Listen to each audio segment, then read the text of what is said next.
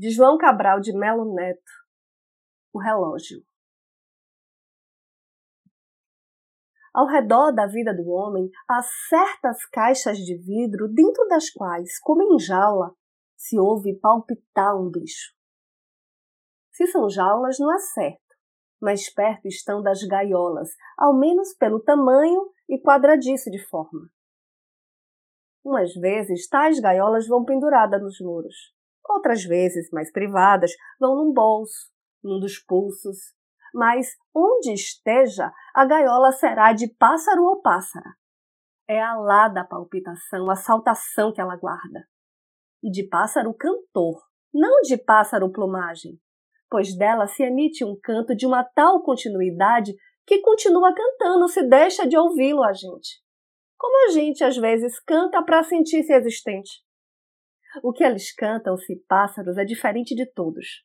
Cantam numa linha baixa, com voz de pássaro rouco. Desconhecem as variantes e o estilo numeroso dos pássaros que sabemos, estejam presos ou soltos. Tem sempre o mesmo compasso horizontal e monótono, e nunca, em nenhum momento, variam de repertório disse-ia que não importa a nenhum ser escutado. Assim, que não são artistas nem artesãos, mas operários para quem tudo o que cantam é simplesmente trabalho. Trabalho rotina, em série, impessoal, não assinado, de operário que executa seu martelo regular, proibido ou sem querer do mínimo variar. A mão daquele martelo nunca muda de compasso mas tão igual, sem fadiga, mal deve ser de operário. Ela é por demais precisa para não ser bom de máquina. A máquina é independente da operação operária. De máquina, mas movida por uma força qualquer que a move passando nela regular, sem decrescer. Quem sabe se algum monjolo ou alguma antiga roda de água que vai rodando passiva graçar a um fluido que a passa. Que fluido é, ninguém vê. Da água não mostra os senões. Além de igual, é contínuo, sem marés, sem estações.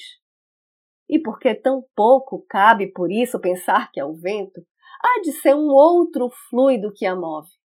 Quem sabe o tempo? Quando por algum motivo a roda de água se rompe, outra máquina se escuta, agora de dentro do homem outra máquina de dentro imediata a reveza, soando nas veias, no fundo, de poça no corpo imersa.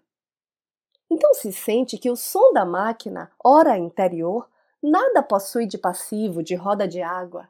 É motor.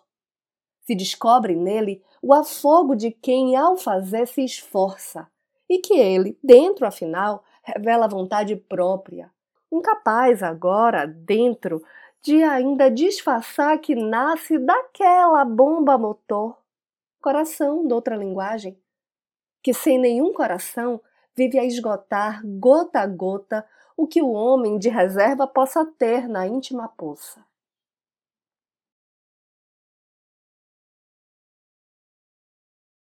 Eu sou Renata Ettinger e esse é o Trago número 320.